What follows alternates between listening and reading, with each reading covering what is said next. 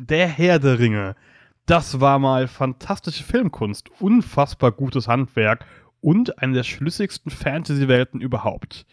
Mit den Ringen der Macht beginnt die Fassade allerdings langsam ein bisschen so zu bröckeln wie die Minen von Moria. Möglicherweise sogar mit Konsequenzen für die alte Saga. Cinelog bespricht Folge 3 und 4 von Amazons Serienreise nach Mittelerde.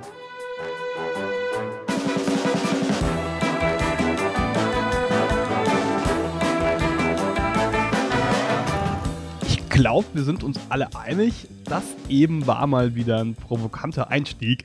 Und ich sag euch, ich bin wirklich froh, dass die anderen beiden Jungs von Cinelog auch wieder am Start sind und mir im Zweifel widersprechen können. Hallo Tobi. Hallo Nils. Guten Abend, Chris. Guten Abend, Nils und Tobi. Hallo. Ihr zwei. Hallo, Hallo. Chris. so, es, es geht wieder los. Ähm, wenn Cinelog immer anfängt mit Insights und äh, dem eigenen Chat zu leaken, äh, ich möchte hier gleich mal mit, ähm, mit Karacho in die Folge starten. Ich habe nämlich vorhin eine Nachricht von Chris bekommen, für die er sich jetzt schon mal rechtfertigen soll. Als ich nämlich gesagt habe, wir müssen ein bisschen später anfangen, ich muss noch diese wunderbare Mod schreiben, kam die Antwort, wie so eine Mod schreiben, die HDR, Herr der Ringe, Drehbuchautoren geben sich doch auch keine Mühe. Chris, was ist da passiert? Woher kommt dieser Frust auf einmal? Das ist äh, geschickt von dir. Eine galante Überleitung um jetzt mich direkt hier wieder an den Pranger zu stellen, äh, als denjenigen, der, der wieder der Crumpy Old Man ist, der einfach über alles meckert. Aber als Herr der Ringe macht es einem gerade schon sehr leicht. Und dass sich die Drehbuchautoren keine Mühe geben, das war natürlich, ich wusste ja nicht, dass du das hier vor allen Leuten vorliest, ein bisschen überspitzt, aber es ist doch auch was dran, ähm, weil wir jetzt heute ja über Folge 3 und 4 reden, der ersten Staffel von Die Ringe der Macht. Und ich habe natürlich zur Vorbereitung vorher nochmal in unsere andere Folge reingehört und wir könnten eigentlich exakt die Folge einfach nochmal, so wie sie ist, neu benennen und veröffentlichen. Denn alle unsere Kritikpunkte von dieser äh, letzten Serienbesprechung greifen immer noch. Nur dass irgendwie gefühlt noch weniger passiert ist und die Drehbuchautoren es sich gleichzeitig meiner Meinung nach noch einfacher machen und auf etwas hinaus wollen, so fühlt es sich zumindest an, dass wir wahrscheinlich in dieser Staffel nicht mehr kriegen werden, nämlich ein episches Finale, eine epische Geschichte, eine Epik generell, die die Serie äh, verspricht, aber aktuell noch nicht liefern kann.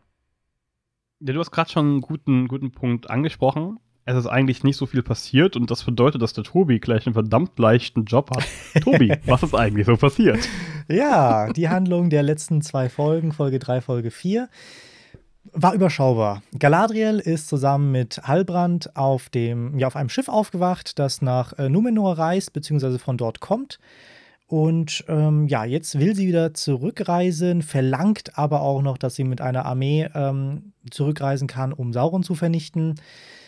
Arondir wurde von Orks festgenommen und ähm, er konnte fliehen, beziehungsweise wurde freigelassen mit der Aufforderung, dass er eine Botschaft austeilen muss, nämlich, dass jeder das, äh, sein Land an Sauron überlassen soll und eben sich ihm unterwerfen soll, ansonsten werden sie alle sterben. Und diese Botschaft kam von einem Charakter, den wir jetzt neu kennengelernt haben, nämlich Ada, einem Elb, der jetzt auch ja, auf Saurons Seite ist. Dann gab es auch noch die Haarfüße, die hieß noch Haarfüße, oder? mit einem A, aber ja. Ach so, ich dachte, das wäre der Gag dabei. Nein. Okay. Nicht Dann mal. die Haarfüße mit einem A, die ähm, ja entdeckten den Riesen. Wirklich überrascht hat es dann keinen und dann sind sie halt umgezogen. Ansonsten äh, hat Elrond noch ein edlen Metall gefunden, äh, edlen, edel, ein edles Metall von Durin bekommen und Theo holt Brot. Das war alles, was in zwei Stunden passiert ist. Wer holt Brot? Theo, das Theo. ist der Sohn von äh, Bronwyn heißt sie, glaube ich. Also hier der kleine so, Junge, der, der, auch äh, dieses äh, Schwert der, hat. Bronwyn, ja. Ja, ja, von de, wo man denkt, dass er der Typ aus den Herr der Ringe-Filmen später werden könnte, der Saurons Diener ist. Ist das so? Der Hexenkönig. Der Hexenkönig, genau, ja. Ah. Vollkommen richtig. Okay. Ja. Verstehe. Ich glaube, ich weiß, wie du meinst. Ich finde ich find auf jeden Fall gut, dass, ähm, nachdem du dich so beschwert hast, dass du nicht verstehst, wie groß Charaktere sind, diesen Gag einfach weiter voll, vollführst und den Zauberer immer noch Riesen nennst. Das ist einfach nur ein normal. ich hätte auch Fremder schreiben können. Person. Aber es kamen so viele Fremde vor, die dann hinterher dann irgendwie aufgelöst wurden. Deswegen ist es für mich halt ein Riese. Also du kennst. Also wird er ja immer noch Riese genannt. Ich glaube auch, ja. Also, hätte der Tobi jetzt Zauberer gesagt, hätte ich keine Ahnung, wovon er redet. Ja, für die, für mich sind auch Leute über 1,58 Riesen. Aber ich bin halt auch nur 1,20. Ich meine, die Figur, die außergewöhnlich viel Licht braucht von der Feuerquelle, um äh, ein Pergament äh, zu lesen. Ja, ja, natürlich. Aber also sehr, sehr viel Licht. Also und sehr, sehr gerne. Sehr viel Hitze. Ihr Leute, aber Jetzt habe ich den so, Joke erst. Tobi, Das hat gerade einen Moment gedauert. Ja. wo liest man so ein gutes Buch? Am besten vor einem heißen Kamin. Genau, im Feuer. Feuer. Der ich wollte es auch sagen. Im Feuer. Am besten im Feuer. Der hat kein gutes Buch, der hat nur eine Karte, also muss er bei der anderen Aspekt ein bisschen mehr drauflegen und liest nicht vor dem Kamin, sondern im Feuer. Macht Ganz ja genau. auch Sinn, weil ja kein ganzes Buch. Leute. Man merkt schon, dass diese beiden Folgen wenig Inhalt hatten irgendwie an dieser Diskussion, wo es gerade schon hinkleidet. Nee, also ich beispielsweise. Und die, die Szene, die fand ich echt ein bisschen, war schon ein bisschen geil. Ähm, die Ankunft in Numenor. Das ist schon, das ist schon, sieht schon nicht schlecht aus. Es sieht zwar nicht echt aus, aber auch nicht schlecht. Aber ich glaube, da bin ich auch so wieder ein bisschen. Bei Tobi kann man sich da eigentlich nur in die Nesseln setzen, was, was Look angeht. Und ähm, hast du die noch nie gehört? Dein Blick sagt mir, dass du noch niemand in die Nesseln setzen gehört D hast. doch schon, ich wusste noch nicht, worauf du jetzt hinaus wolltest. Aber Dass du Practical Effects magst und ich dich deswegen frag, wie du Numenor bewerten würdest.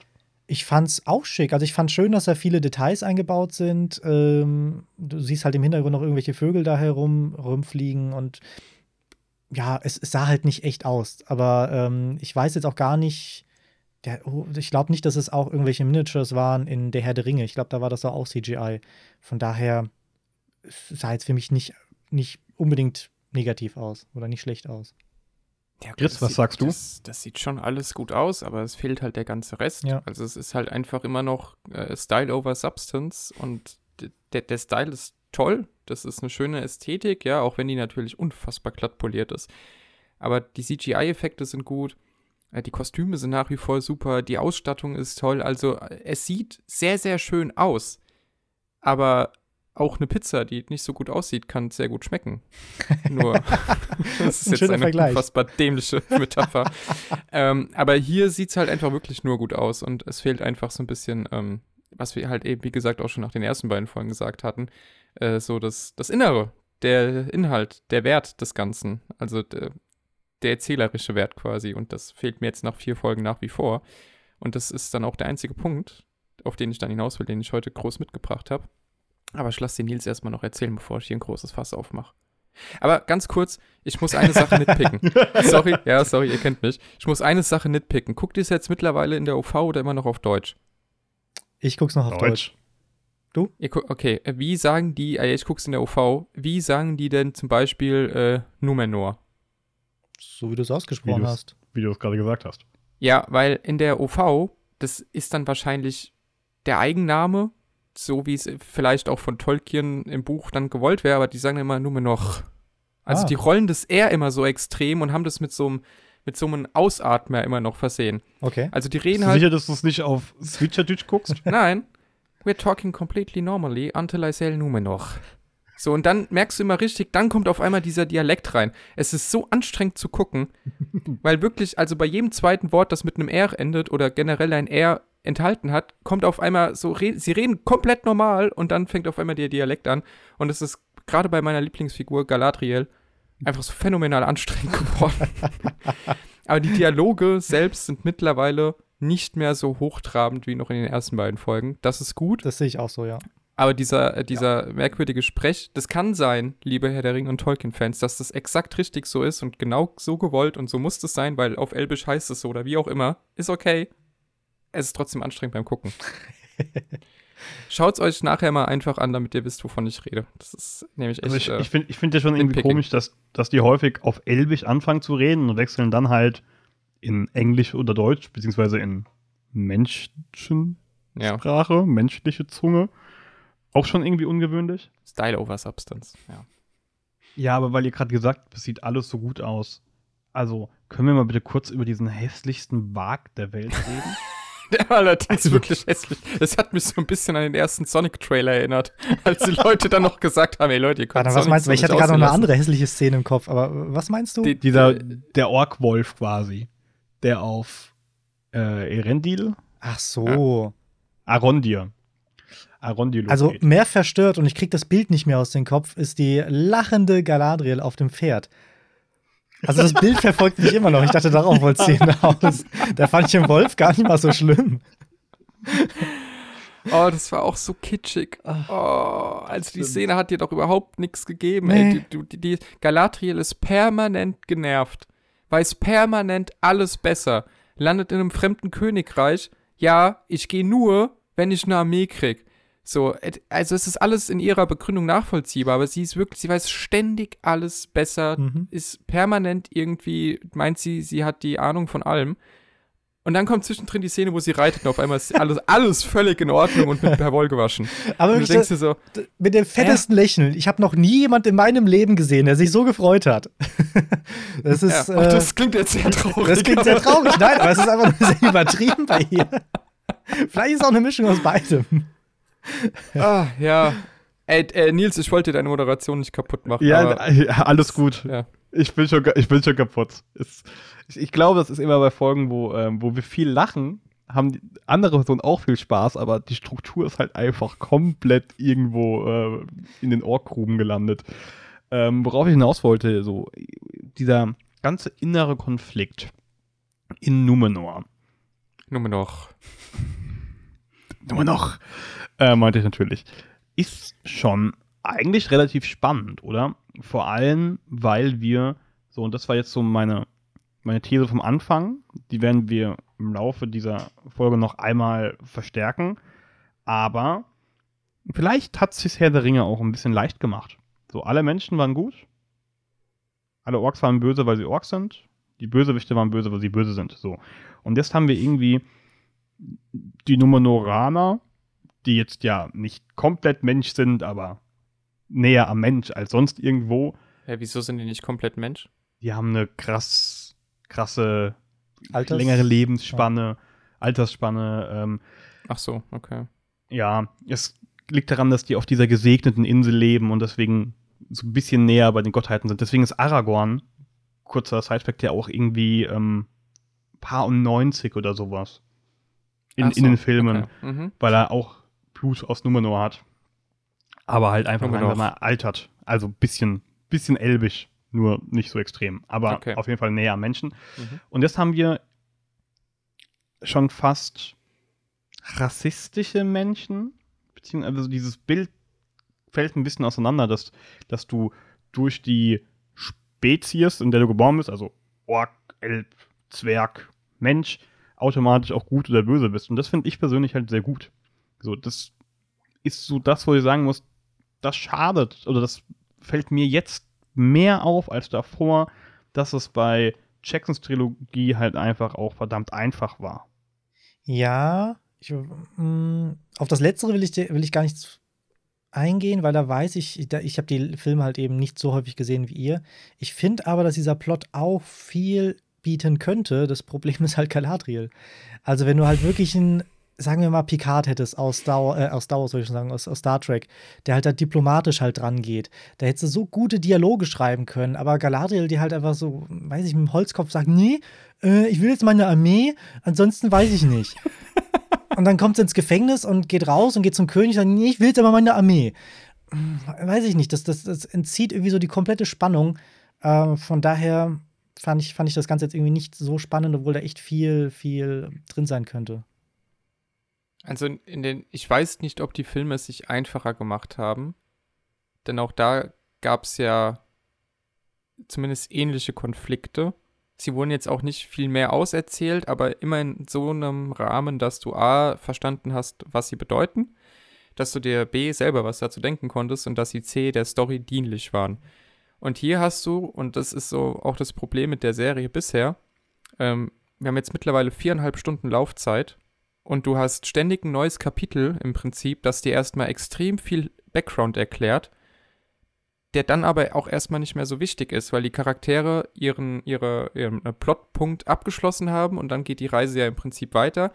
Und ob das am Ende irgendwann nochmal zusammengreift, ja, und du im, am Staffelfinale von Staffel 1 oder von Staffel 5 dann auf einmal die große Konklusion hast und merkst, wow, das war ja alles super aufeinander aufgebaut, das sei jetzt mal dahingestellt, aber aktuell wird da einfach sehr viel angerissen und angekratzt und du kannst dir deinen Teil denken, aber das Drehbuch hat aktuell noch nicht die Kraft, da etwas Inhaltliches draus zu machen, das wirklich in der Story auch verwebt ist. Also das auch wirklich einen größeren Impact hat als nur die reine Existenz dieses Konflikts.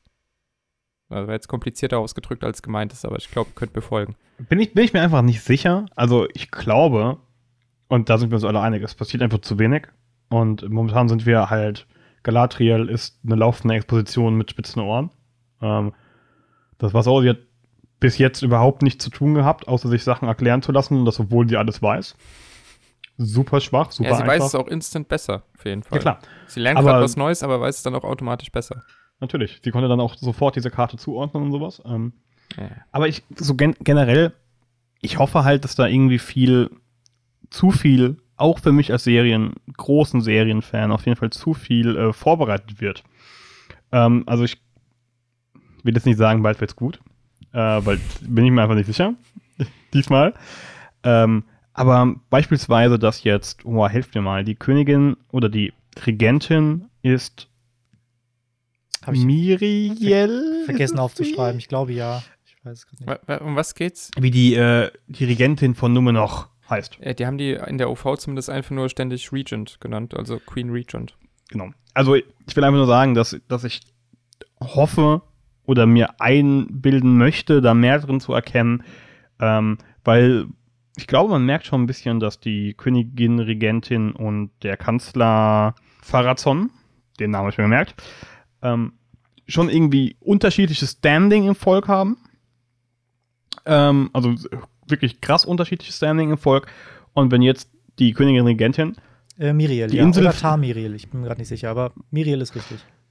die ähm, die Insel verlässt und jetzt ist hier Oberbaba mit seinem geilen Bart auf einmal ähm, in Charge, glaube ich schon, dass das diesen, diesen eben diesen Konflikt von vielleicht so ein bisschen ganz grob oberflächlich Rassismus gegenüber anderen Spezien, also Elben, ähm, dass das wieder aktiver werden kann, weil man darf jetzt auch nicht vergessen, alle, die es irgendwie mit den Elben halten, sind von dieser Insel in der nächsten Folge wahrscheinlich weg, um mit den Elben oder mit Galadriel So wie die eine Figur, deren Name in einer Übersetzung ganz zufällig Elbfreund heißt.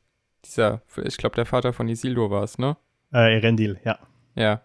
Was, was heißt der Name? Ja, irgendwie Jäger der Sterne oder was weiß ich. Und, und was heißt der in einer anderen Übersetzung? Elbfreund. Oh, was ein Zufall, ey. Ist unfassbar. Ja, was, was ein Zufall, auf jeden Fall. Guter Stichpunkt, dass du gerade Faller von Isildur gesagt hast.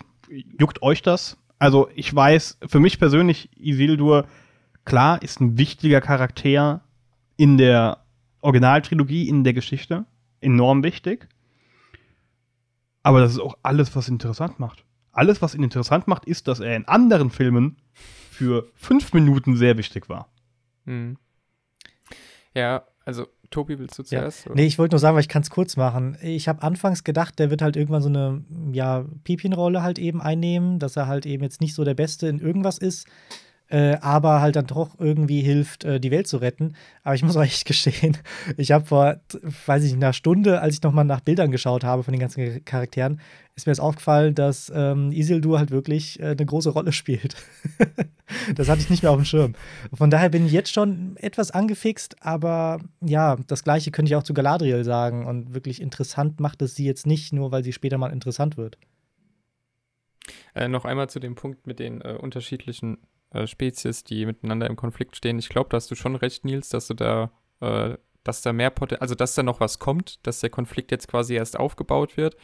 Ähm, dann bleibt natürlich abzuwarten, wie die Drehbuchautoren das umsetzen, ob die das äh, ordentlich hinkriegen oder ob sie es in vielerlei Hinsicht so machen, wie es aktuell in der Serie schon passiert.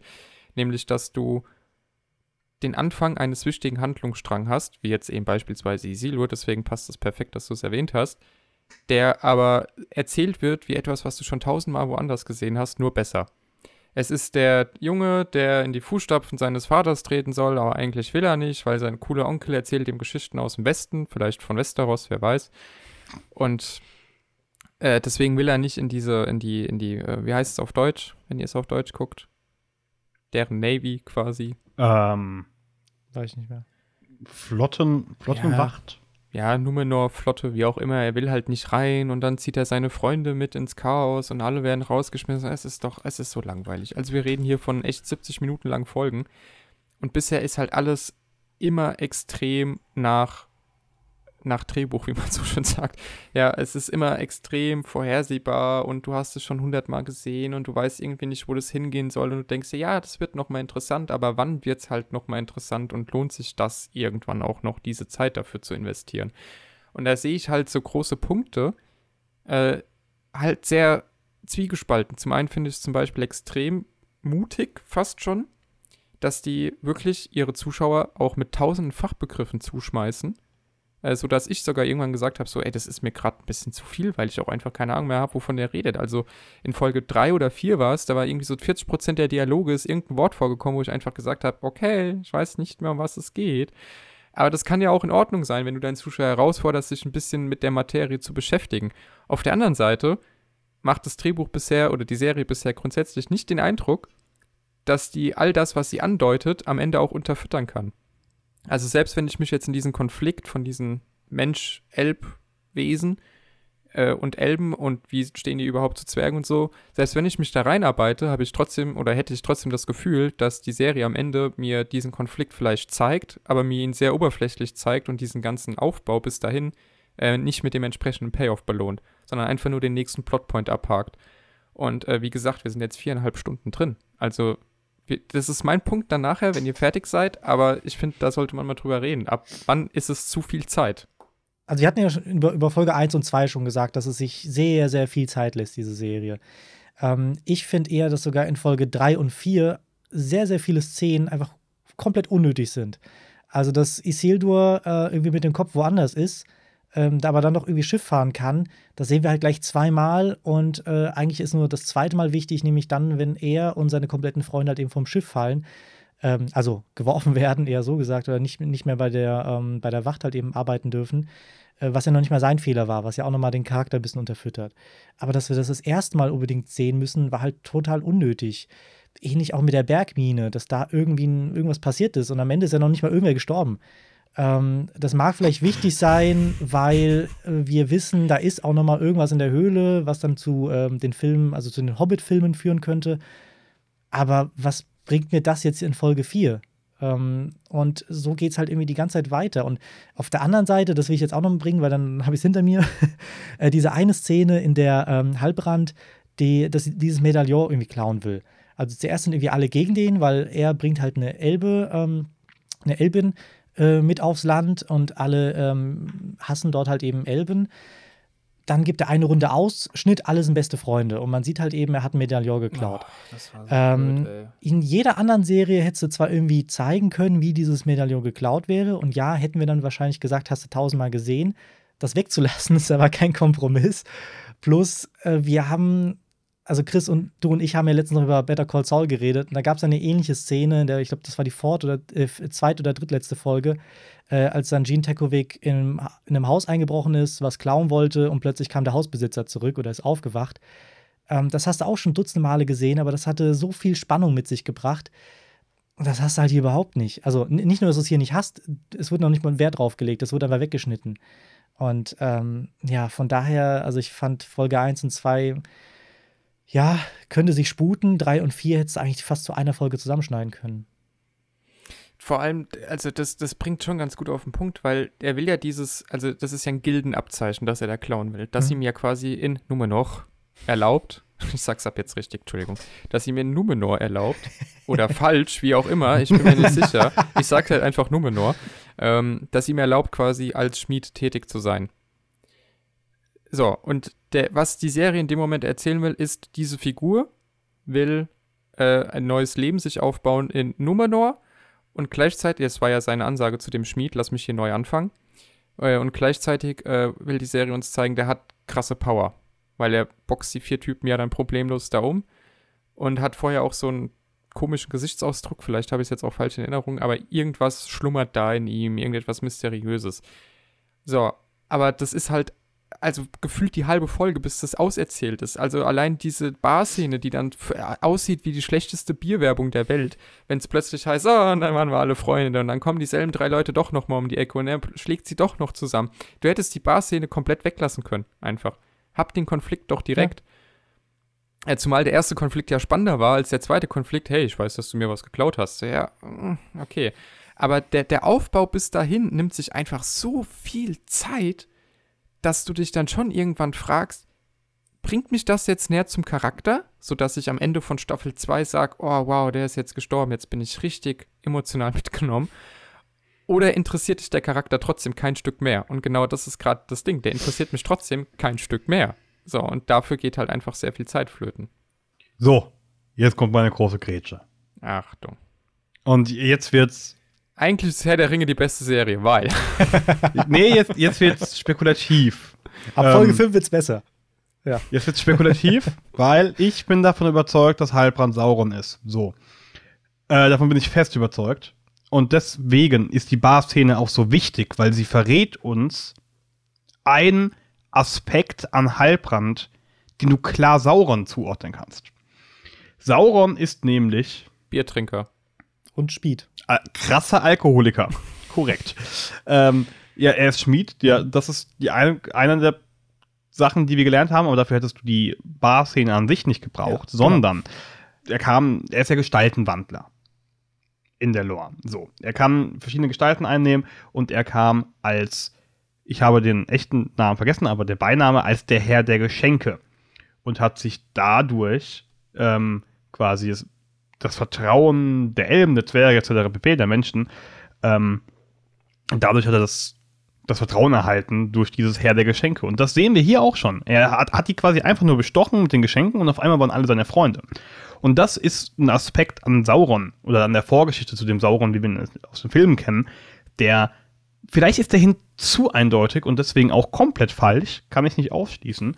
Aber es gibt einfach zu viele Sachen, die dafür sprechen, dass er Sauron sein muss. Die Affinität zur Schmiede, offensichtlich.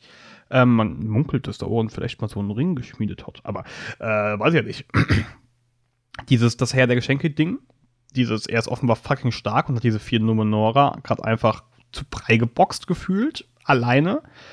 Und dieses ganze Foreshadowing, er ist der König der Südlande, er wird die Südlande vereinen. Genau das macht Sauron ja auch nur halt mit vielleicht ein bisschen einer anderen Bevölkerung als, ähm, als das momentan den Anschein macht. Deswegen finde ich den Charakter so spannend. Vielleicht ist er es auch nicht. Vielleicht ist es wirklich nicht. Ähm, und das sind super viele komische, komische Hints, die ins Leere laufen, finde ich dann trotzdem geil, weil mir macht dieses Spekulieren halt irgendwie super viel Spaß. Mir macht es Spaß, mich nochmal reinzulesen, ey, Sauron, hm. Ähm, das ist auch das, was mich gerade so ein bisschen an der Serie ranhält. So dieses Rumspinnen. Und hey, wenn es im Podcast geht, umso besser. Ist der vielleicht Sauron? Könnte Theo ähm, Saurons Mund oder der Hexenkönig werden? Finde ich schon, finde ich sehr spannend. Und ich glaube, dass wir deswegen diese ganzen Szenen mit Heilbrand vielleicht brauchen werden. Ist zumindest meine Theorie. Keine Ahnung, ob sie stimmt. Vielleicht habe ich auch gerade völlig Bullshit geredet, aber ist egal weil in diesem Moment finde ich trotzdem, dass es diese Szene braucht und die macht es für für mich persönlich deswegen ähm, wertet es einfach auf, dass ich darin glaube, mehr zu erkennen. Ich weiß nicht, wie ich reagiere, wenn ich komplett falsch liege, aber das sei mal dahingestellt. Äh, ich habe bisher nur von der These gehört. Es, es klingt plausibel, was du sagst, aber es ist auch so, dass die Serie relativ vorhersehbar ist. Äh, ja, Stichwort ähm, Karte in Flammen. Ähm, von daher kannst du recht haben, so oder so würde es mich jetzt gerade nicht überraschen.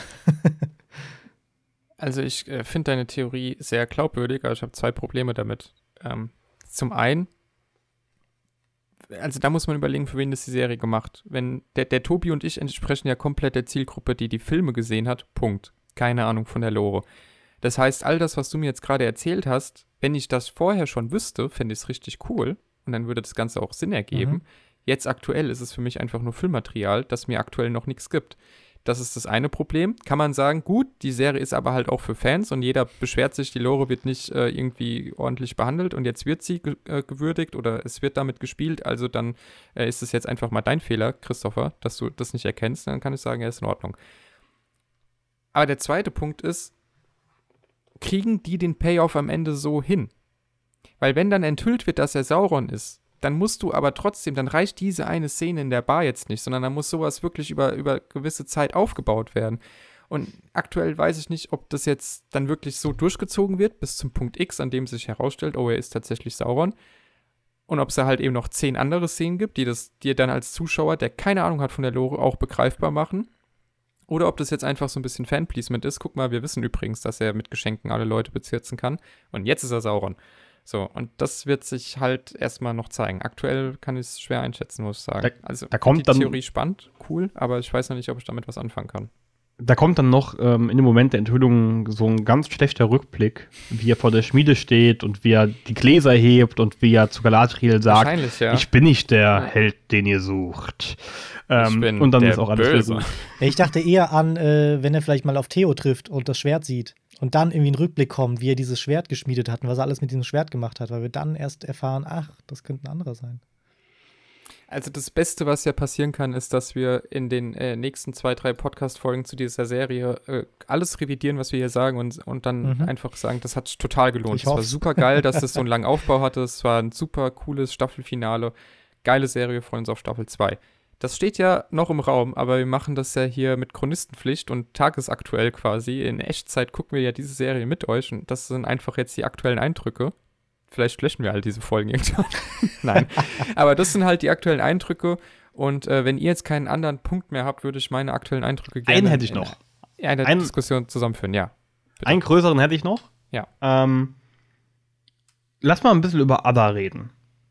Ich behaupte nämlich, dass Ada der erste moderne Gegenspieler in Mittelerde überhaupt ist. Und das finde ich super, super spannend. Auch hier wieder.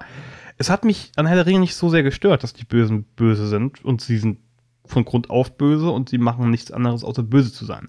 Sei es Sauron, sei es Saruman, sei es Krima Schlangenzunge. Balrog auch, aber weiß ich nicht. Das ist vielleicht auch einfach nur ein Monster. Also vielleicht auch okay.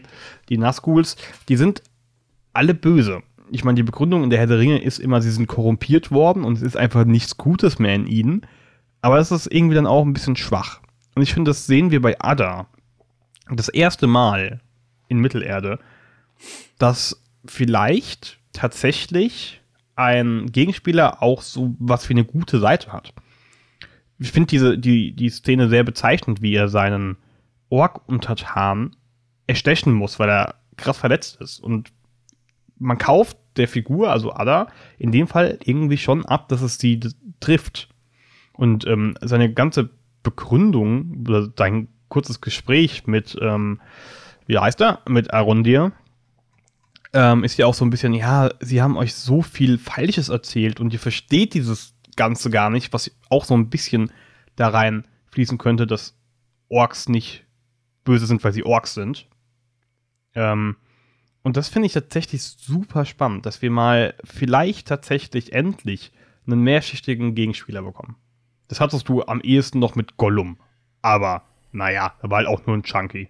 Du redest jetzt aber schon noch von der Figur, die in ihrem dritten Satz einen Gottkomplex offenbart, oder? Ja, ja, klar. Ah, okay. Es ist, ist ja Nur, auch dass okay. wir auf derselben Welle sind. Äh, ich sage ja auch nicht, dass es super gut gemacht ist, aber im Vergleich zu dem, was wir gesehen haben, das ist das, was ich meine, dass vielleicht sogar ja das, was wir jetzt sehen, so die Fassade von dem Herr der Ringe ein bisschen bröckeln lässt. Weil, also ich, es gibt, obwohl das hier noch nicht stark gemacht ist, es gibt keinen vergleichbaren Charakter in Herr der Ringe. Vielleicht noch der Truchsess von Do Gondor. Ähm, aber es ist. Ich finde es cool, dass es ein offensichtlicher Gegenspieler ist. Ich glaube, wir müssen uns nicht darüber unterhalten, dass er eigentlich gut ist. Ähm, der aber trotzdem, du nimmst ihm das irgendwie alles mit. Das ist schon, schon irgendwie ein Konflikt in ihm und ähm, diese Orks sind für ihn nicht einfach nur pures Fußvolk, sondern er ist ihr Vater. So wird es ja auch. Warum nennen sie sich Vater der Orks? Oder warum nennen die ganzen Orks sich Vater? Ähm, und da finde ich, es ist mit dem vielleicht Sauron für mich momentan die spannendste Figur. Jetzt muss ich dich als Lore-Experten mal was fragen. Ja. Sind Orks nicht sogar aus Elben entstanden? Orks sind korrumpierte Elben, ja. Mhm. Und Orks sind nicht erst von, oder, oder sind die von Sauron erschaffen worden zuerst? Nee, von, wie hieß äh, Saurons Daddy hier? Morgoth. Ah ja, okay, gut. Ähm, gut Der nicht die- sein Daddy die, ist, aber ihr wisst Ja, Bescheid, ja, was ja, ich meine. ja. Und die, und die Urukai sind quasi aber dann das, was der neue Sauron, nee, was Saruman, Saruman dann in den daraus Filmen macht. erfindet, ne? Okay, Ja. alles klar. Gut, also dadurch, dass ähm, man weiß ja nicht, was Ada für einer ist, ne? Ob er Elb ist oder ob er Ich glaube, es ist relativ ein. Also, was wir bislang Es sehen, wird wohl will man Elb auf jeden sein. Fall Elb aus, als ja. Elb. Ja, er hat ja auch die Elbenohren, ja. Ähm, so wie Legolas die Elbenaugen hat. Gut. das, das ist schlechte Joke. Der, der, der Schauspieler von, ganz kurz, ganz kurzer Ja. Einschub. Der Schauspieler von äh, Arondi hat übrigens ein Bild mit Orlando Bloom gepostet und ich habe Angst vor dem, was da jetzt noch passieren könnte. Oh je. Äh, Ja, schauen wir mal. Aber bleiben wir jetzt erstmal kurz hier, damit ich meinen Gedanken irgendwie noch zu Ende kriege. Also ja, sieht auf den ersten Blick vielschichtiger aus, aber dann greift jetzt wieder äh, Style over Substance, weil nachdem er erstmal in seiner Heldenpose eingeführt worden ist, so äh, als die Kamera gefühlt 30 Sekunden auf ihm da knien stand und das Licht ist auf ihn eingefallen und dann kann unser Elb endlich erkennen, oh, da ist dieser Adar, von dem alle jetzt die ganze Zeit gesprochen haben. Dann haben wir in dieser, es müsste Folge 3 gewesen sein, glaube ich noch dann haben wir in dieser Folge, oder zumindest in diesem Folgenpack, die dritte Szene, in der jemand, der uns überhaupt nicht interessiert, stirbt und jemand deshalb traurig ist. So, erst waren es die Elben-Buddies von unserem, wie heißt der, Arondir? Ja. Ja. Ja. Äh, und dann war es halt dieser Ork. Und ja, diese Interaktion mit dem Ork und dass er ihn dann aus, aus Gnade mehr oder weniger, soll uns das ja zeigen, quasi äh, erstochen hat, um, um sein Leid zu beenden, wie auch immer. Das suggeriert mir schon, äh, dass da ein bisschen mehr dahinter steckt, aber es ist mir gerade einfach noch zu plump. Und dann halt, wie gesagt, nach diesen drei Sätzen so, ja, ich äh, bin ja auch kein Gott, noch nicht. Äh, das ist dann schon wieder so gottkomplexmäßig, dass ich es auch erstmal schon wieder nicht so richtig ernst nehmen mag. Also ich glaube schon, dass da äh, vielleicht was ist, vielleicht eine Bindung zu seiner, in Anführungszeichen, Schöpfung, zu den Orks. Ich glaube aber auch, dass sie es einfach sehr plump wieder gegen die Wand fahren können und das einfach sowas ist, wo wir uns halt einreden sollen, ja, wir kennen das schon aus anderen Geschichten, stimmt, die haben eine Verbindung. Also, dass wir uns quasi die Story selbst erzählen. Im, Im Unterbewusstsein, weil wir schon tausend andere Filme geguckt haben und wissen, was uns diese Szene und wie die sie gefilmt ist und dass der Typ da ein bisschen heult, was uns das sagen soll, ohne dass die Serie es am Ende uns wirklich wieder erzählbar macht. Aber ich würde mich freuen, wenn es mal ein vielschichtiger äh, Gegenspieler ist, absolut. Wobei natürlich man jetzt auch wieder sagen könnte, die machen schon ganz schön viel Lore auf, ne? Also irgendwie wird die ganze Zeit von Morgoth gequatscht, dann gibt es noch Sauron, der jetzt vielleicht wiederkommt, jetzt haben wir diesen Adda, dann haben wir generell noch de den äh, Jungen, der wahrscheinlich korrumpiert wird. Also da ist schon, da braut sich schon gerade viel zusammen. Das sind schon einige Handlungsstränge, wo man echt den Hut ziehen muss, wenn das Drehbuch und Regie alles unter einen Hut bringen, dass du alles spannend findest. Was aktuell nicht Das so der stimmt. Fall ist. Wie ich Ja, es ähm, herauslegen kann. Äh, Es werden viele, viele Stränge aufgemacht und ich finde bei weitem nicht alle Stränge interessant. Ähm, ich finde sie auch nicht im, Gle im Gleichgewicht gut, aber Tobi, Ada, Ja. willst du noch was dazu sagen, bevor ich äh, darüber rede, dass die Haarfüße fucking uninteressant sind? Nee, zu Ada kann ich wenig sagen. Also, wie fast bei jedem Charakter kann man was draus machen. Die Frage ist, passiert da was und passiert da was noch innerhalb der, weiß ich nicht, nächsten 50 Stunden oder muss ich dann irgendwie auf Staffel 8 warten? ähm, das ist so die große Frage, die ich mich stelle. Ansonsten, die ich mir stelle. Ansonsten, ja, mh, Gottkomplex gebe ich dir auch recht, Chris. Ist ein bisschen plump. Alles andere ist ja schon faszinierend, wenn wir halt wirklich nur Elben als diese wirklich schon quasi Menschengötter kennen, die halt ewig leben und alle friedlich sind und äh, in allem irgendwie die Besten sind. Ähm, wenn du so einen Charakter halt eben hast, der dann aber wirklich auf der bösen Seite ist, da, da, da steckt dir was drin. Aber wie gesagt, man muss halt wirklich auch mal was draus machen. Ja. Okay, dann mein Punkt. Haarfüße sind fucking uninteressant, da möchte keiner widersprechen. Chris, du kannst deinen Punkt aufmachen. Ja, ich habe zwei Punkte. Den einen habe ich aus der letzten Game of Thrones Besprechung noch mitgebracht. Ähm, aber den anderen, den haben wir jetzt schon so schön umrissen. Deswegen äh, stelle ich jetzt einfach mal meine These in den Raum. Wir haben jetzt nach vier Folgen viereinhalb Stunden mit dieser Serie verbracht. Zu dieser äh, Laufzeit war Peter Jacksons Trilogie zur Hälfte durch. Also, das ist jetzt natürlich sehr, sehr spitz formuliert. Und natürlich ist das Erzählen in einer Serie etwas anderes, weil eine Serie ein ganz anderes Format ist als ein Film. Vor allem, wenn du weißt, wir machen mindestens drei, vier, fünf Staffeln da draus. Ist mir alles klar. Ne? Komma. Aber ist es nicht so, dass viereinhalb Stunden trotzdem auch viel Zeit sind und man vielleicht auch in einer Serie irgendwann den Punkt haben sollte, an dem man mal beginnt, ein bisschen Tempo zu machen? Also mir ist es wirklich nach Folge 4 und die dauern ja 70 Minuten mittlerweile, die Episoden, dass ich echt dachte, also zu dem Zeitpunkt war äh, Gandalf schon gestorben und wieder auferstanden. Die waren irgendwie schon halb durch Mittelerde gereist. Es gab schon einen Kampf gegen den Ballrock. Es gab schon so viele coole Szenen. Es gab schon eine Riesenschlacht.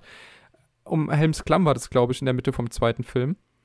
Äh, also, und was ist bisher passiert bei uns in der Serie jetzt? Also ich verstehe das, wenn dann drei, vier Staffeln kommen und du willst hier die große Epik erzählen und du hast die ganze Bandbreite erst nach 30, 40 Stunden und dann hast du aber auch ein richtig geiles Finale von zehn Folgen. Ist okay, kann man so machen. Meine These ist, dass es nicht so gut funktioniert aktuell, zumindest für mich. Wie ist das bei euch? Sehe ich auch so. Also wenn ich jetzt, klar könnte ich jetzt wieder Breaking Bad sagen, äh, aber sagen wir mal so Haus des Geldes, eine Serie, die ich halt überhaupt nicht mag oder Breaking Bad. In beiden Serien ähm, wird schon in der allerersten Folge mir ein Ziel gezeigt. Ich weiß, die wollen aus der Bank wieder raus und wollen überleben. Ich weiß, Walter White braucht Geld und stellt deswegen Drogen her. Was passiert hier in der Ringe der Macht? Also jeden einzelnen Hand Handlungsstrang. Ich könnte nicht sagen. Ich weiß, dass die ha Haarfüße umziehen wollen. Die werden auch wohl irgendwann mal auch ein neues Zuhause finden. Aber das ist ja nicht das Ziel der Serie. Ähm, und deswegen bin ich da auf deiner Seite. Ich weiß nicht, was, was diese Serie hier, was sie mir erzählen will und ob sich das am Ende wirklich lohnt, dass man dieses Tempo wählt. Äh, und ich glaube, es ist noch nicht mal die Anzahl der Geschichten. Es ist halt einfach nur, wie diese Geschichten erzählt werden. Ich glaube ganz persönlich schon, dass es die Anzahl der Geschichten sind. Ähm, ich meine, man musste sich ja extra in Anführungszeichen verteidigen dafür, dass, dass wir jetzt schon Charaktere eingeführt bekommen. Ähm, die theoretisch nicht lang genug leben könnten, wenn man nach der Lore geht und sowas. Äh, und ich weiß es nicht, aber bei gefühlt oder bei allen Serien, die es gibt, werden doch auch in Staffel 2 und 3 und 4 noch Charaktere eingeführt. So, warum kannst du das hier nicht auch machen? Hm. Ich meine, gut, vielleicht brauchen wir all diese Charaktere im Finale von Staffel 1, aber dann müssten sie jetzt wirklich, wirklich krass auf die, auf, auf die Tube drücken, was das Tempo angeht. Ich meine, ähm, es ist relativ schwer, glaube ich, ähm, das beispielsweise mit Breaking Bad zu vergleichen, weil bei Breaking Bad haben wir einfach nicht so viele Stränge, ähm, wie es hier jetzt ist. Ich glaube, der, der Vergleich, den du am ehesten ziehen kannst, ist tatsächlich die Anfänger von Game of Thrones, ähm, wo auch viel, viel aufgemacht wird. Aber ich glaube, dass Game of Thrones so ein bisschen damals den Vorteil hatte, dass es ähm, neu war. So die Leute sind, also eine Fantasy-Serie in der Größe, in der Breite, in dem Format erzählt, war für bei Game of Thrones halt schon was krasses. Natürlich gab es davor gute, sehr gute Serien. Das will ich gar nicht bestreiten. Da müssen wir nur gucken, was HBO davor gemacht hat. Aber dieses Fantasy-Ding tatsächlich ähm, ist eben schon sowas wie ein Alleinstellungsmerkmal. Und mittlerweile sehen wir das nicht nur zum zweiten, dritten, vierten Mal, ähm, sondern wir sehen es auch parallel. Und ich meine, das muss sich Amazon ankreiden lassen, weil die, sorry, es ist klar, dass die Leute auch Game of Thrones schauen werden. Oder, sorry, House of the Dragon. Ähm, und deswegen zieht es vielleicht mittlerweile einfach nicht, nicht mehr so sehr, weil wir haben schon gesehen, wie es gut funktioniert. Und ich glaube gar nicht, dass Game of Thrones am Anfang so viel schneller war. Doch. Ähm, glaube ich wirklich nicht. Doch, doch. Meinst ja, du? ich, ich würde schon sagen. Also Game of Thrones erinnert dich mal an die allererste Folge. Äh, da haben wir die Einführung ja. der White Walker. Da haben wir komplett erklärt gekriegt, was Winterfell ist und wer die wichtigsten Häuser sind. Äh, Lannisters, Baratheon und Stark zu diesem Zeitpunkt der Handlung. Und wir haben Jamie, der am Ende der ersten Folge Bran aus dem Fenster schmeißt, was ja im Prinzip alles ins Rollen bringt. Und dann hast du, äh, zehn Folgen waren es immer, glaube ich, ne? Ja, dann hast du zehn Folgen, die sehr, sehr fokussiert sind, weil alle Figuren ein ganz klar bestimmtes Ziel haben. Der eine reist nach Königsmund mit seiner Familie und du weißt, da sind Intrigen im Hintergrund. Der andere fängt an, irgendwie das und das zu machen und der andere macht das und das. Und jede Szene, jeder Dialog, jede Story hat eine klare Vorgabe, was erreicht werden soll. Und keine Szene ist zu viel gewesen. Sondern jeder kleine Dialog, ob es jetzt zwischen Cersei und Robert Baratheon war oder zwischen Ned Stark und Robert Baratheon oder zwischen den Geschwistern, die damals noch so ein bisschen Chemie untereinander hatten, bevor es schlecht wurde. Ähm, alles hat ein Ziel gehabt und alles hat den Charakter und die Handlung fortschreiten lassen. Und deswegen war Game of Thrones jetzt auch keine schnelle Serie in dem Sinn, aber da war am Ende von Staffel 1 schon richtig viel passiert und richtig viel Grundlage für den weiteren Rest gelegt. Ähm, und, und wie, also bei, bei Herr der Ringe wäre es jetzt im Prinzip, dass Bran am Ende der ersten Folge aus dem Fenster geworfen wird und am Ende der fünften Folge unten landet und zwischendrin passiert halt aber mega viel und dann geht es erst weiter. So, und es ist jetzt, äh, wir können da auch gerne gerade parallel über House of the Dragon meckern, weil da passiert exakt dasselbe gerade, dass einfach es sehr, sehr langsam vorwärts geht. Nur, also meine Kritik daran ist, es kann ja auch mal langsam vorwärts gehen. Ich finde Too Old to Die Young von Nicolas Winding Refn ist eine der besten Serien, die ich je gesehen habe. Und da passiert sehr lange, fast nichts, weil halt einfach Reffen seine Kamera mal hinstellt, eine halbe Stunde stehen lässt, sich einen Kaffee holt, Frühstück macht und danach weiterfilmt. Ähm, aber hier hast du halt einfach wirklich dieses, finde ich, dieses Gefühl von Tempolosigkeit, weil du fünf, sechs verschiedene Handlungsstränge hast, die aber irgendwie alle schon auch vorwärts kommen und gleichzeitig auf der Stelle treten, weil einfach alles unfassbar lange dauert. So, und, und meine Kritik daran ist halt, es waren jetzt viereinhalb Stunden. Und ja, eine Serie erzählt ihre Geschichte anders, aber nach viereinhalb Stunden, wie gesagt, waren wir durch die Herr der Ringe-Trilogie fast durch. Und da hat es ja auch irgendwie geklappt. Also ich dachte nicht bei der, bei die zwei Türme in der Mitte, ja, Frodo ist mir jetzt aber relativ egal. ich, also ich glaube, dass du gerade schon den Knackpunkt angesprochen hast. Ich glaube gar nicht, dass die, ja, ich bin ja bei euch, dass es zu langsam ist. Ich finde aber gar nicht, dass es so arg schlecht an der Geschichte hängt, sondern ich glaube, es ist, und es fühlt sich so langatmig an, weil sind wir ehrlich, fast alle Charaktere gehen uns auf den Sack. mit, mit wem, mit wem ja. fiebern wir denn gerade mit? Mit Galatriel? Bestimmt äh. nicht. Mit, mit den Haarfüßen? Nee. Mit Erondil? Erondir? Mit Arondir? Mit, mit, mit Durin. Mit Durin. Das, ja. ist die einzige Figur, die Spaß macht. Durin ist wirklich eine coole Figur, bin ich ja. bei dir.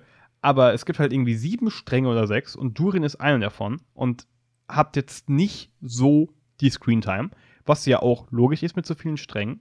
Und bei Durin ist auch gar nicht so viel passiert. Eigentlich. Wir haben seine Frau kennengelernt, seine Familie kennengelernt und er hat äh, Mithril das Erz an Elrond weitergegeben.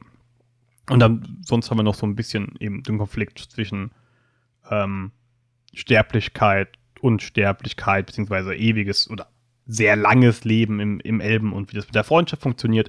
Aber trotzdem ist es irgendwie unser allerliebster Strang und nicht, weil der so viel krasser erzählt als, ist als die anderen, daran glaube ich mhm. nicht, sondern weil Durin die einzig interessante Figur ist momentan. Die einzige Figur, die vor allem diesen sympathisch ist. Gal äh, Galadriel ist nicht sympathisch, Elrond ist auch fast ein bisschen mit, mit seiner Poesie-Nummer ein bisschen anstrengend.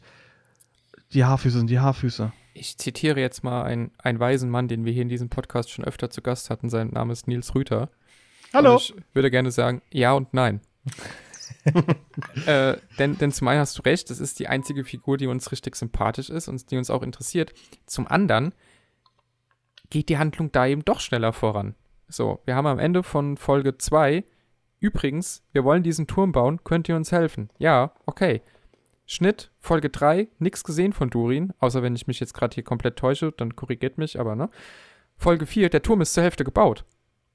Und auf einmal heißt, äh, ja, wir haben da übrigens ein Erz und ich will das aber meinem Elbenfreund gar nicht erzählen und du weißt, aha, da kann es einen Kampf um diese Ressource geben, weil es halt eine krasse Ressource ist. Und du weißt nicht genau, wofür dieser Turm ist. Vielleicht weiß der Nils es jetzt als Lore-Bewanderter, aber ich weiß es nicht, wofür dieser Turm am Ende wirklich sein wird. Aber da ging es eben dann Schlag auf Schlag. Da hast du erstmal wir sind Freunde, ohne dass du drei Folgen lang sehen musst, dass es wirklich Freunde sind, sondern die erzählen einfach dann der Königin, äh, deren Namen ich jetzt vergessen habe. Einer von euch hat einen Parat oder auch nicht. Ach, die Königin, ähm. Durins Frau. Dieser. Dieser, dieser, genau. Dieser. Äh, die, die erzählen dir dann quasi einfach nur so nebenbei, wie habt ihr euch eigentlich kennengelernt? Und dann wird da so eine lustige Kumpelgeschichte draus, so als würden sie gerade ein Bier dabei trinken und sagen, nein, das war doch so und ich habe doch dich gerettet. Und wir wissen es und wir glauben es und es reicht vollkommen. Ich brauche keine Prequel-Serie zur Freundschaft von den beiden, es reicht. So, ich brauche keine drei Folgen, die mir das erklärt. Ich habe den Konflikt komplett verstanden, dass der eine Jahrtausende je leben kann, der andere nicht und dass da auch eine Freundschaft drunter leidet, wenn man sich mal 20 Jahre nicht sieht, was für den einen halt so ein Fingerschnipsen ist und für den anderen halt irgendwie ein Fünftel des Lebens. Äh, Gerade wenn dann geheiratet wird und Kinder kriegen und so. Ich habe den Konflikt verstanden, ich habe die Freundschaft verstanden. Ich finde beide Figuren miteinander extrem harmonisch und sympathisch, die haben eine gute Chemie. Plus du hast dieses Mysterium um den Turm und du hast diesen theoretischen Konflikt um das Mythril. So, und das alles in 18 Minuten Screentime. Also es geht. So, und wenn geht, du dann ja. noch sympathische Figuren hast, wunderbar. Dann wird es ja sogar, sogar richtig gut auf einmal. Ja, aber wir reden halt von viereinhalb Stunden, die wir bis jetzt gesehen haben. Und da kommen noch sechs Folgen. Also es ist, äh, ja. Das greift Ja. aber vielleicht, ähm, ich will das fast gar nicht mehr so groß aufmachen. Wir werden bestimmt noch mal drüber reden, während Herr der Ringe und House of the Dragon. Das greift in meinen anderen Punkt rein, nämlich dieses äh, Binge-Watching gegen jede Woche eine Folge. Also dadurch, dass ich die Folgen dann auch immer im Doppelpack gucke, das heißt eine Woche auch Pause mache äh, jeweils und dann halt zwei auf einmal habe, bei House of the Dragon wie auch bei Herr der Ringe, verliere ich zwischendrin unfassbar das Interesse an dem Ganzen. Also das kann total sein an all den Kritikpunkten, die wir hier wie auch bei House of the Dragon haben. Ich glaube, es hängt aber auch ein bisschen damit zusammen, dass man sehr ans Bingen mittlerweile gewöhnt ist. Also so geht es zumindest mir. Wenn ich jetzt zehn Folgen Herr der Ringe hätte, würde es auch nicht am Stück gucken, aber vermutlich schon innerhalb von drei, vier Tagen, weil ich dann weiß, ich bin drin und dann habe ich es hinter mir. Aber jetzt dieses äh, jede Woche eine Folge, beziehungsweise alle zwei Wochen dann zwei, äh, das reißt mich komplett wieder raus und ich bin irgendwie äh, auch mit meiner Aufmerksamkeit ganz woanders. Wie ist das bei euch so? Ich, bei mir persönlich würde ich sagen, ist schwierig zu bewerten, weil auch wenn ich gerade eben gesagt habe, ey, es ist einfach dumm, diese beiden riesigen Projekte so nah beieinander zu releasen, auch wenn sie Konkurrenz sind. Ähm, und ich glaube, das macht da irgendwie viel, weil ich glaube, es kam jetzt so ein bisschen raus, dass ich ganz gerne irgendwie auch da mal weiterlese, mir nochmal irgendeinen Kack dazu anguck, ähm, sei es von irgendwelchen YouTube-Dudes, die wahrscheinlich selbst keine Ahnung haben und was gut verkaufen können, Herr der Geschenke, was auch immer. Ähm, und das fällt halt bei mir gerade so ein bisschen, vielleicht so ein bisschen flach, weil es immer, immer wieder unterbrochen wird von, von, der, von der anderen Thematik. Und denkst du dich in diese Thematik wieder rein? Ich meine, bei uns drei ist das ja jetzt auch nochmal ein Sonderfall, weil wir diese Serie nicht einfach nur gucken und genießen, sondern am Ende dann auch darüber reden und versuchen, einen guten Podcast auf die Reihe zu stellen und uns deswegen halt tiefer, vielleicht auch kritischer damit beschäftigen. Äh, aber ich glaube, es tut beiden Serien nicht gut, dass sie zu dem Zeitpunkt rausgekommen sind, an dem sie rausgekommen sind. Ich weiß nicht, ob ich so ein großes Problem hätte. Ja, ich glaube auch, dass hätte ich die Möglichkeit, würde ich es bingen. Keine Frage. So. Ähm, darüber muss man nicht gro groß diskutieren. Aber ich glaube, es tut den Serien nicht gut, dass wir sie so gemischt schauen. Aber im Prinzip sind die Studios damit, damit auch mit für verantwortlich. Also ich finde, wenn die Serie und die Handlungsstränge irgendwie ein Ziel hätten, dann bin ich immer ein Freund von wöchentlichen Releasen. Also wie bei Better Call Saul, da haben ja du, Chris und ich halt jedes Mal rumgeschrieben, wie wir die Fol- Folge fanden, was jetzt als nächstes passieren könnte. Ich habe mir hier und da halt eben auch viele ähm, Kritiken angehört, beziehungsweise viele Analysen, was jetzt als nächstes passieren könnte. Vor allem, weil ja äh, Better Call Saul ja ein Prequel ist von Breaking Bad. Das heißt, ein paar Sachen müssen auch irgendwie zu einem Punkt kommen hier sehe ich das halt nicht. Also, ob das jetzt einmal die, Wöch einmal die Woche rauskommt oder, ähm, ja, oder einfach einmal auf einen Schlag alle 18 Staffeln rauskommen, das hätte jetzt für mich halt gar keinen Unterschied gemacht. Aber ich muss auch zugeben, äh, in der Folge habe ich das noch nicht gesagt, äh, falls wir neue Zuhörer haben, äh, vielleicht mache ich mich so unbeliebt und ich motze auch sehr, sehr viel. Äh, zum einen liegt es daran, weil, wie wir schon festgestellt haben, wir haben viereinhalb Stunden halt eben schon mit der Serie verbracht und es passiert halt einfach nichts. Und das frustriert mich halt sehr. Und zum anderen bin ich kein großer Fantasy-Fan. Von daher, selbst wenn sie jetzt äh, alle auf einen Schlag draußen wäre, hätte ich mir sie eigentlich nur angeschaut, um mit euch drüber zu reden. ähm, ich finde die Serien ja nicht schlecht, nur weil sie, oder ich finde sie nicht so, sie sind nicht so meins, nicht nur, weil es Fantasy ist und Drachen und Co. und sonst irgendwas wie bei House of the Dragon. Es ist halt einfach sehr langweilig erzählt, alles braucht viel Zeit. Ähm, von daher, egal wie diese Serie jetzt rauskäme, es hätte für mich keinen Unterschied gemacht. Also ich glaube, das Problem daran ist auch ein bisschen, weiß nicht, wie es bei euch ist, aber ich hatte bisher bei beiden Serien nur einmal und auch nur ganz kurz das Gefühl, oh, ich will wissen, wie es weitergeht. Ich freue mich auf die nächste Folge. So, und ich glaube, wenn man dieses Gefühl nicht hat, dann ist Bingen halt besser, weil man sich dann trotzdem irgendwie durchkämpfen kann, weil man weiß, es wird eventuell ja noch gut. Aber mit dieser Wartezeit plus, dass die Vorfreude dann fehlt, ist halt ein bisschen anstrengend.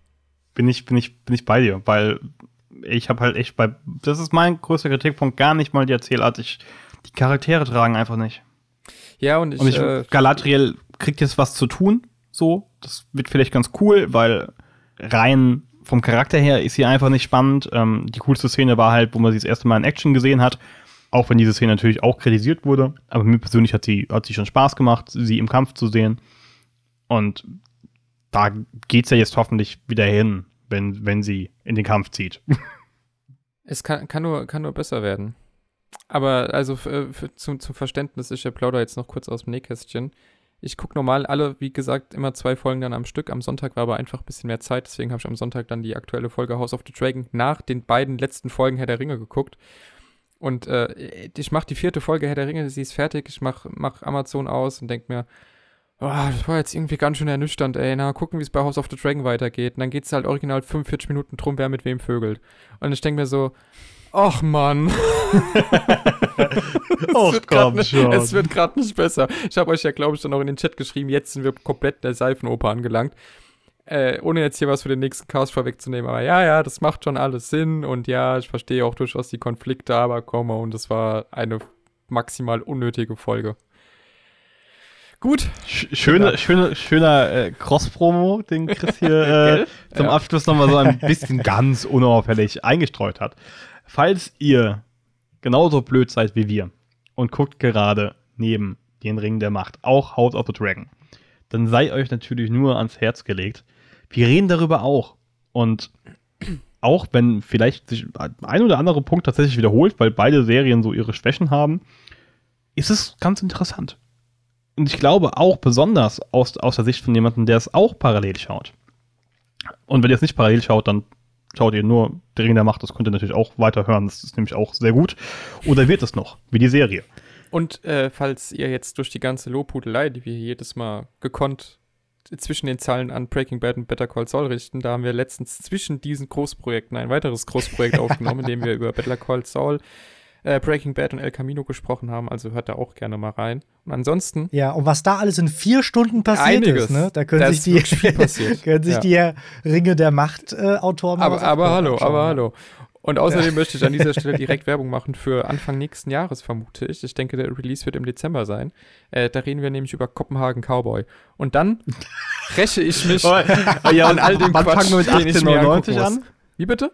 Wann fangen wir mit 1899 an? Ja, das machen wir auch noch. Das kannst du Ja. ja gerne auch schon teasen. Wir werden auch noch, also wir machen jetzt wirklich gerade richtig viel Serien, nachdem der Nils Ja, sich so lange beschwert hat, dass wir, äh, wir reden über Serien. Und ja, weißt du, was Haben dann wir eins oder Dann haben wir über Resident Evil geredet und dann wart ihr alle auf einmal auf der Serienseite. Das hat Resident Evil mit euch gemacht. Ja, weil So jetzt nämlich. halt, jetzt halt die spannenden Sachen kommen. Also, äh, ja, es, es wird, selbst wenn Herr der Ringe und House of the Dragon nicht mehr viel besser werden, aber wir glauben natürlich, dass sie noch deutlich besser werden, äh, sind die nächsten Projekte auf jeden Fall auch schon in Planung. Und bei Kopenhagen Cowboy freue ich mich sehr darauf, dass der Nils Und Serie ich mich auf wird. 1899, weil, ey, die ersten Stimmen waren so gut, Alter. Ey, also die, die ersten ersten 90 Kritiken- Sekunden des Kopenhagen Cowboy Trailers, die haben mich einfach von meinem ganzen Leid der Schlechtigkeit erlöst, die ich mir in letzter Zeit angucken musste. Ich freue Ja. mich drauf. Es wird gut. Muss ich, muss ich gucken. Den Ja, Trailer. musst du dann auch. Ja, richtig. Ja, ja Leute, ähm, ich muss jetzt leider weg. Ich Ja. muss so einen Trailer gucken, sonst haut der Chris mich wieder. Ja, exakt. Aber nee, 1899 habe ich auch Bock drauf. Äh, geht um Bermuda-Dreieck, Schiffe. Geil. Bin dabei. Kann man machen. Tobi, bist du auch noch irgendwo dabei? Beim großen Star Trek Podcast. Ganz Alleine. genau. Ja. Äh, nein. Ich habe nur gerade die große Theorie aufgestellt, wieso wir vielleicht jetzt so viele Serien schauen, weil wir eigentlich hoffen, dass wir endlich mal eine gute Serie besprechen. Kopenhagen Cowboy. Also nach Resident Evil. Also so Haus also nach Geldes. House of the Dragon. Also nach Die Ringe der Kopenhagen Macht. Cowboy. Also, ne? Also, wenn wir nach Kopenhagen Cowboy noch keine wirklich richtig gute Serie besprochen haben, Ach, du wirst doch von Reffen dann bezahlt. reden wir nur noch zu. über Filme. nee, aber ich freue ich freu mich echt drauf. Ich habe euch zu, zu Too Old to Die Young ja nicht überreden können, was auch in Ordnung ist, aber Kopenhagen Cowboy wird nur sechs Folgen haben, es wird toll. Ich freue mich drauf. Okay, und wir freuen uns natürlich auch, äh, wenn ihr uns Feedback gebt zu dieser Folge, ähm, über die Social Media Kanäle, die der Tobi euch jetzt weitergibt. Weil ich will das nie aufschreibe. Instagram, Twitter, äh, Podcast oder natürlich äh, per Mail an mail at podcast.de. Genau. Richtig. Das hat, er, das hat er sehr schön. Der, der lernt es nämlich, das ist so ein Streber, der kennt unsere Kanäle auswendig. Also, das ist für mich eine Mhm. komplett unmögliche Aufgabe, mir das zu Das merken. ist so extrem schwierig, ja. Also So kann ich mir auch noch ein bisschen Rede. Redezeit noch ein bisschen So erschleichen. unterschiedlich. Na, aber dann äh, will ich mich mal verabschieden. Ich muss nämlich äh, Trailer gucken gehen. Ja, das machen wir jetzt Ähm, gleich zusammen. Hier im Chat. Mal gucken, was da, was da noch auf uns zukommt. Sowohl hier bei den Ringen der Macht als auch irgendwann bei komischen Cowboys. Ciao, tschüss. Kommt mal an, Cowboy. Tschüss. Ciao, ciao.